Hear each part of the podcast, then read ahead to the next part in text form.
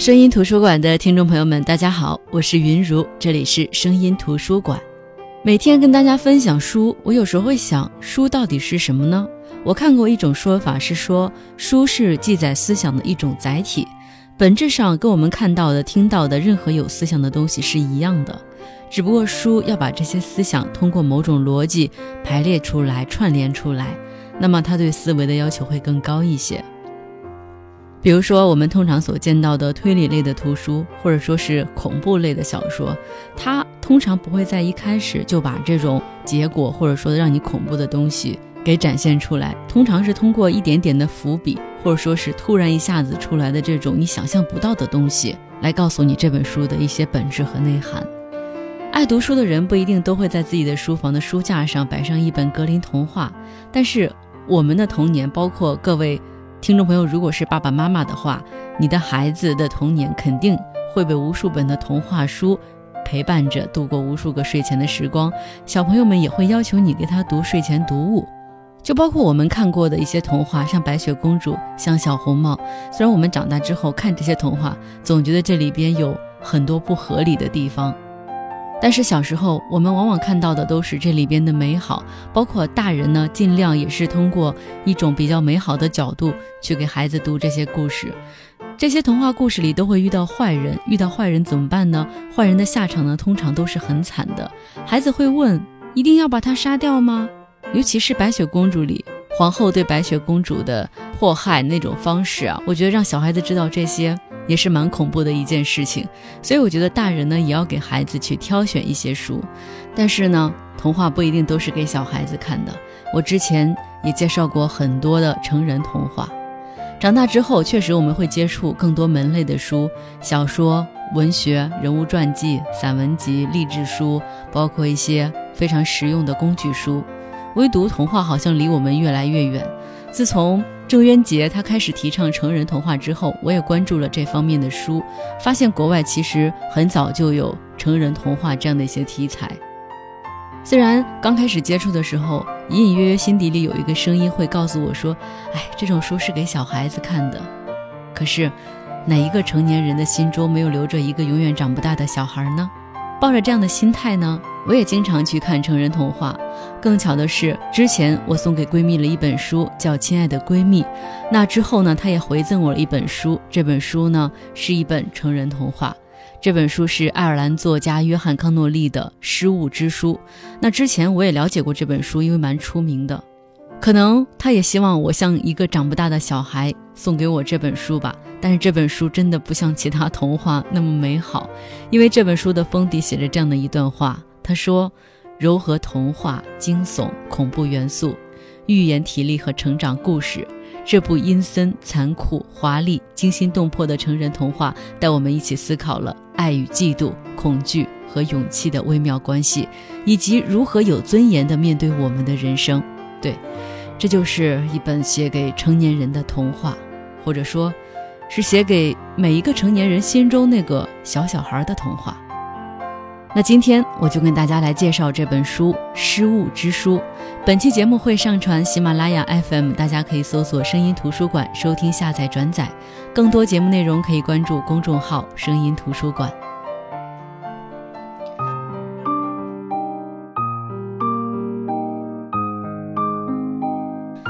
在介绍这本书之前呢，我们先来了解一下这本书的作者——爱尔兰作家约翰·康诺利。约翰·康诺利呢是刚过不惑之年，他因为擅长写这种惊悚或者说是犯罪小说而知名。那他的人生经历也是非常丰富的，他曾经担任过记者、酒保、服务生，包括伦敦著名的百货公司哈罗德公司的杂工，还担任过地方的公务员等等。一九九九年，康诺利以他的一本书叫《夺命旅人》出道。这本书呢，主要的主角呢是一个退休的警探，叫帕克。在这本书里，主要是讲他追查到底是谁杀死了他的妻子和女儿。这本书创下了英美版权史上第二高价的新人预付版权的记录，也让这个作者约翰·夏诺利成为夏姆斯奖首位非美籍的得奖者，奠定了他爱尔兰惊悚大师的地位。那要是按照我们国内的说法，约翰其实是很典型的面向市场的类型小说家。但是他的厉害之处也在于，它既面向市场，那么在学术领域里，人们都说他的作品都是纯文学的作品，而且去分析他的文本的话，具有很高的文学性，并且他会把这种文学性融入进他所擅长写的那些书当中。那今天分享的这本书《失物之书》就是他的巅峰之作。有人说，《失物之书》这本书呢，是写给所有曾经经历过失去之痛的人的书。嗯，我不知道在听节目的收音机前的听众朋友们有没有失去过亲人，或者说是失去过其他你心爱的东西。那么这种痛苦，我相信大家都能够有所体会，尤其是在刚刚失去的那一下子，其实是特别特别不能习惯的，因为有一种东西从你的生命里。突然这么抽身而去的时候，这种痛苦呢，会让你心里觉得特别空落落的，而且那种悲伤根本不是说流几滴泪就能够抑制住的。那这种痛苦呢，在孩子的世界里，因为孩子的单纯而变得尤其的难以让人接受。那这本书呢，主要是在讲一个小男孩，这个主人公呢叫戴维。在故事的开头呢，作者约翰·康诺利告诉了我们一些关于主人公戴维的小细节，那就是他的一点看起来很偏执，但是却带着孩童般天真的小怪癖。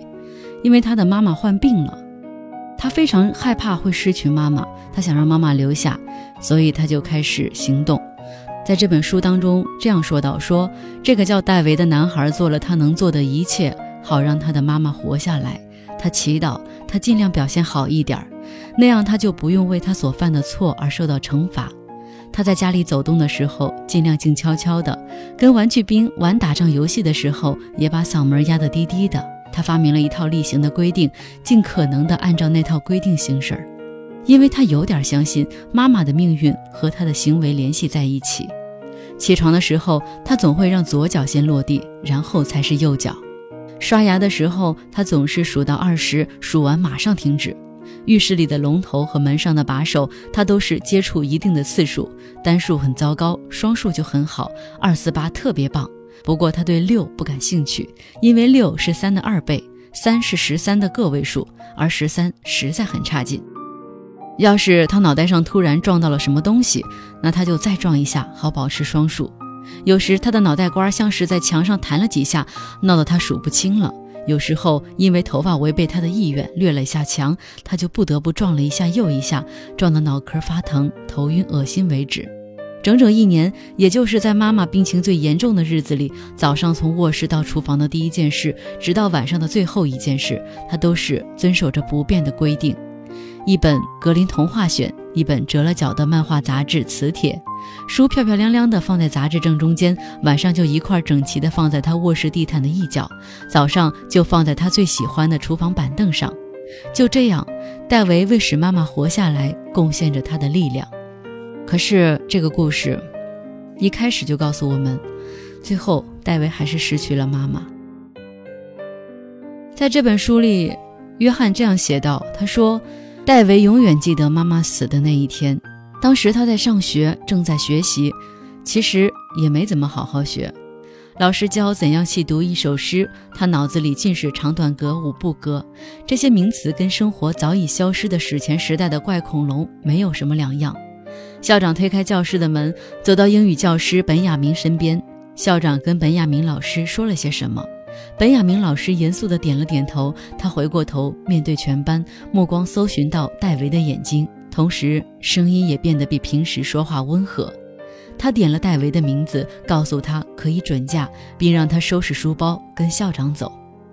这时，戴维已经知道发生什么事儿了。在校长将他带到校医室以前，在校医给他端茶来以前，在校长站在他面前，看起来仍很严厉，可显然是想对他这个失去母亲的孩子温柔一点儿。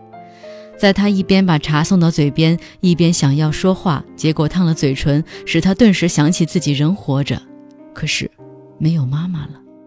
在此以前，他已经明白了，即使那些不停不休重复着的规定，也不能够使妈妈活下来。他后来一直在想，是不是哪个规定出错了，或者哪天早上他数错了什么，或者他应该加上一个什么动作。兴许能够使状况有所改变。可是现在都没有用了，妈妈走了，他应该待在家里的。上学去的时候，他总是很担心，因为如果他离开妈妈，就无法掌握他是不是能活着。那些规定在学校不管用，因为很难执行。学校有学校的纪律和规定。戴维曾经尝试过用学校的规定来代替，可是他们究竟不同。现在，妈妈为此已经付出了代价。直到这会儿，戴维才哭了起来。他为自己的失误感到羞愧。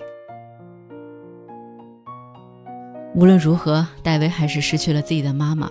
那这个故事接下来就是戴维的父亲迎娶了继母，很快家里又多了一个小生命。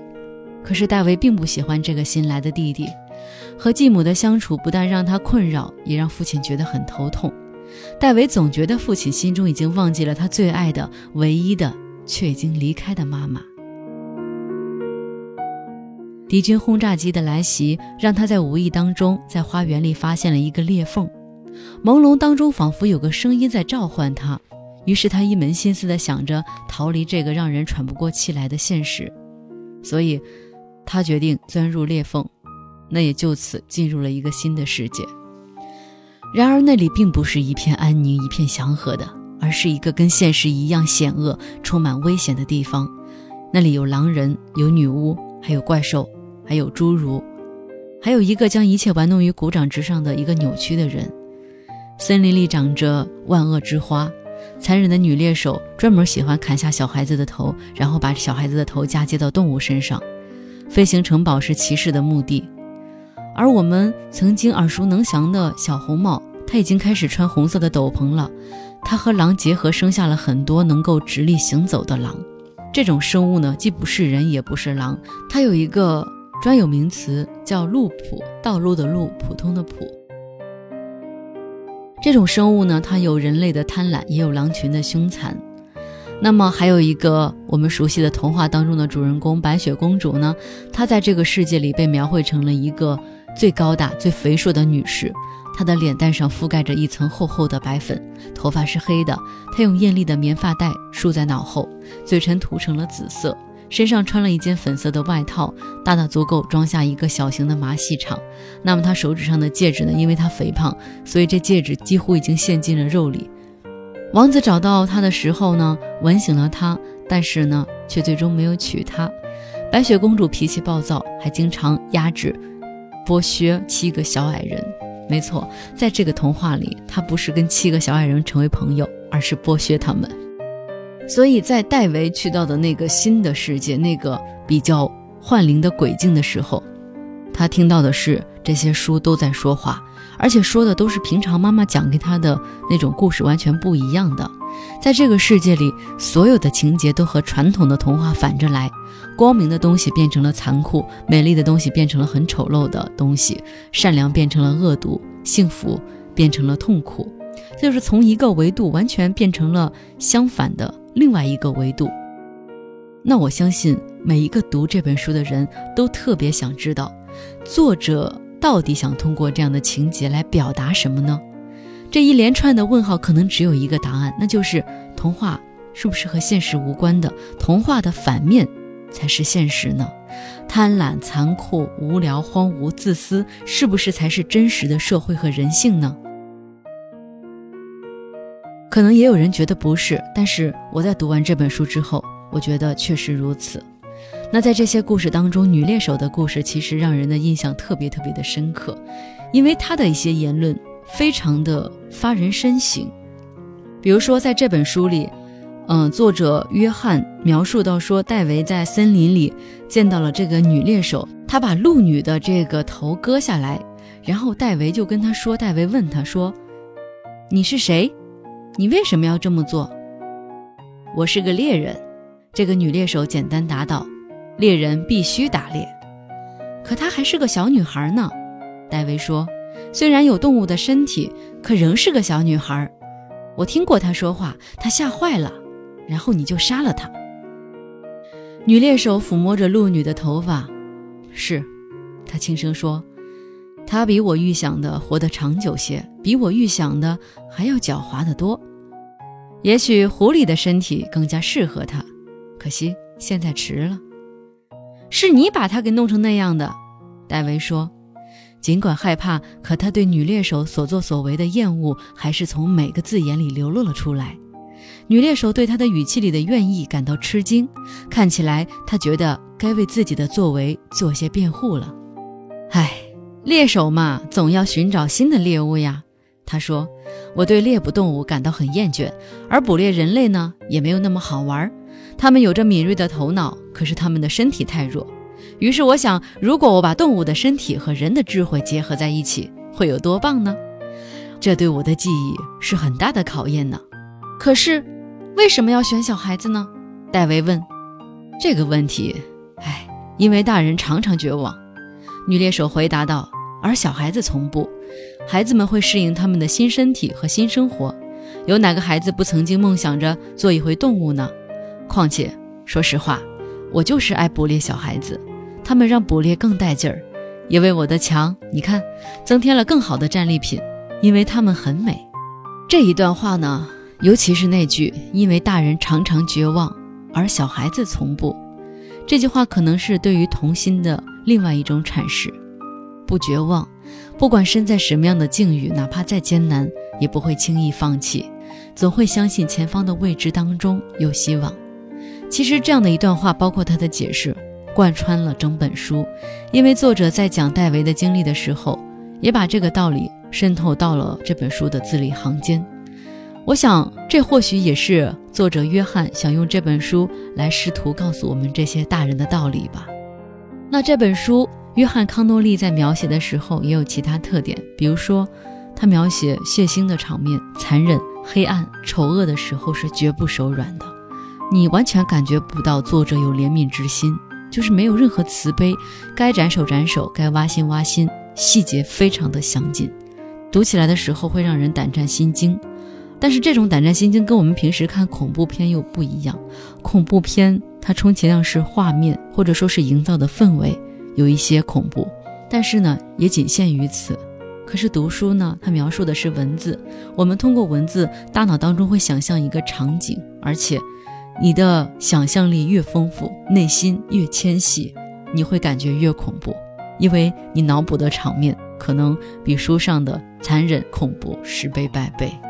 那在讲故事的同时呢，作者约翰·康诺利也给每个故事设置了一个很完美的疑惑感。让读者读起来呢，会有一种往前读的欲望，也会给我们一种新鲜的阅读体验。虽然这本书我一直说它是黑暗童话，虽然故事表面上我们会觉得它非常的黑暗残忍，但是它的内核还是非常纯净的。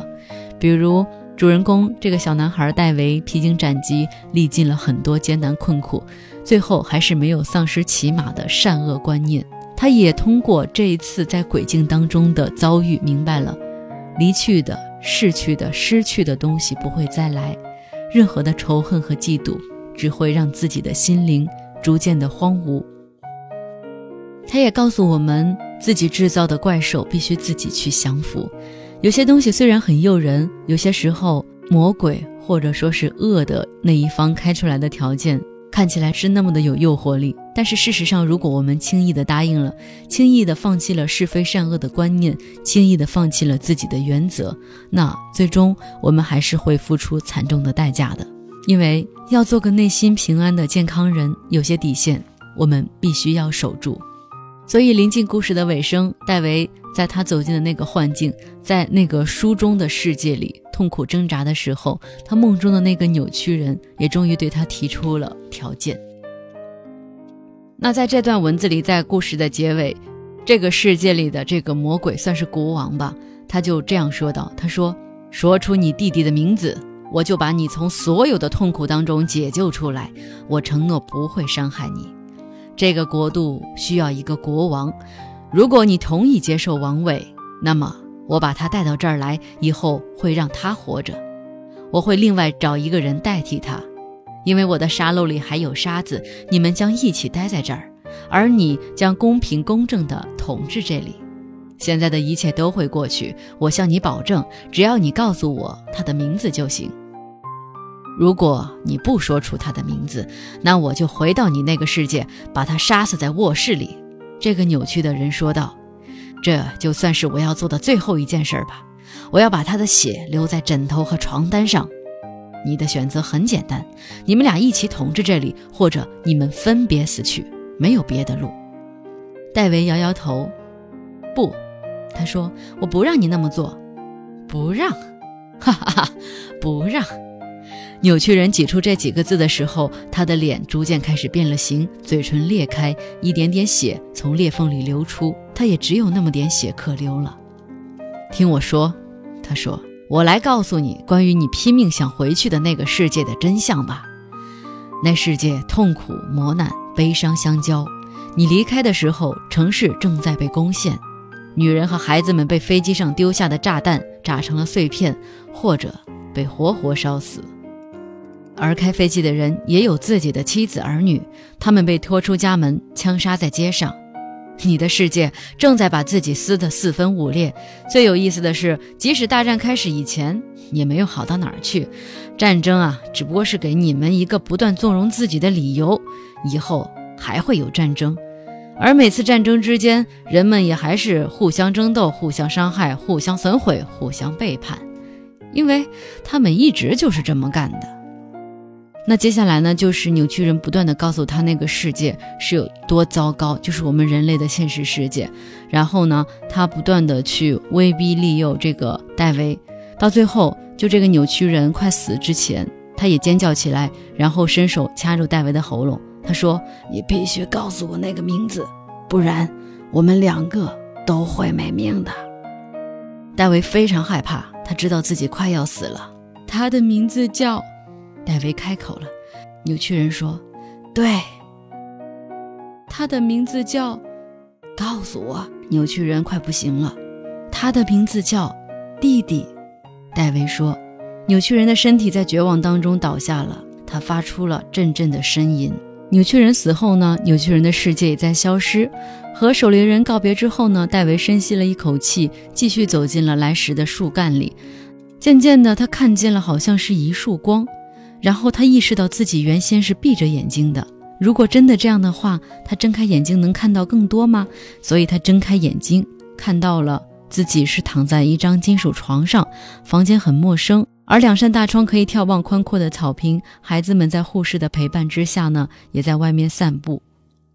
他发现自己的头上缠着绷带，慢慢的掉头向左，这动作让他觉得脖子疼了，头也突突的抽痛。而在他身边睡着的是他的继母罗斯，他衣服起了皱，头发没洗，有点油污。一本书放在他腿上，书页上用一根长长的红带子做了记号。戴维想说话，可嗓子太干。试了又试，终于发出嘶哑的声音。罗斯慢慢的睁开眼睛，难以置信的瞪着他。戴维，他说：“我们都好担心你，戴维，你醒了吗？”他把手放在戴维的脸颊上，温柔的抚摸着，他止不住的哭泣。可戴维明白，他是高兴的流泪了。Rose，戴维说。罗斯的身体向前倾。我在，戴维，什么事儿？戴维将他的手握在手里。对不起。他说，然后他沉入无梦的酣睡当中。其实整本故事非常的丰富，戴维奇妙的经历，在作者约翰康诺利的笔下，让人有一种仿佛自己在亲身经历的感觉。但是整本书最给人希望和圆满感的就是戴维重新回到现实世界的后半部分。虽然只有短短的一章，但是绝对让人回味悠长。其实，在我的阅读印象当中，最后一章或许才是这本书真正精彩的部分，也是我觉得，嗯，它比一般的童话，包括成人童话更高明的地方。这个作者用这本书的。百分之九十五的篇幅都讲述了戴维作为一个孩子，他成长时期的这种经历。在失去妈妈之后，他是怎么样经历了一个很恐怖的他自己臆想中的世界，然后从这个世界当中如何走出来。但是在最后一章，用短短的篇幅就讲完了戴维随后的人生，一种文学当中参差对照的美感，就这样不动声色地彰显出来了。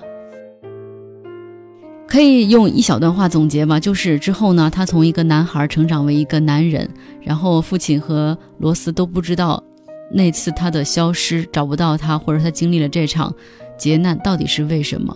然后父亲和继母也在之后离婚了，弟弟战死沙场，他的儿子出生之后也夭折，妻子随后也离他而去。那他在那个世界里，扭曲人跟他说现实世界有多么多么不美好，那些在那个时候看似是诅咒，但是现实确实是如此。他发现扭曲人说的都是对的，戴维对这些人的爱并没有拯救这些人，也并没有阻止让这些人离他而去。他也在一次次的苦难当中逐渐衰老。但是尽管如此，包括戴维，包括我们，看完这个故事，我们没有人会替戴维的人生感到悲伤。反而我们会更加的确信，如果苦难的存在是这个世界上的他人和我们之间的唯一联系，那这种苦难也是充满着无尽的喜悦和满足的。比较巧妙的是呢，作者也说了，戴维老了之后呢，他写了一本书，就是我们现在读的这本，叫做《失物之书》。这种角度和方式呢，会让人唏嘘，也会让人觉得特别有意思。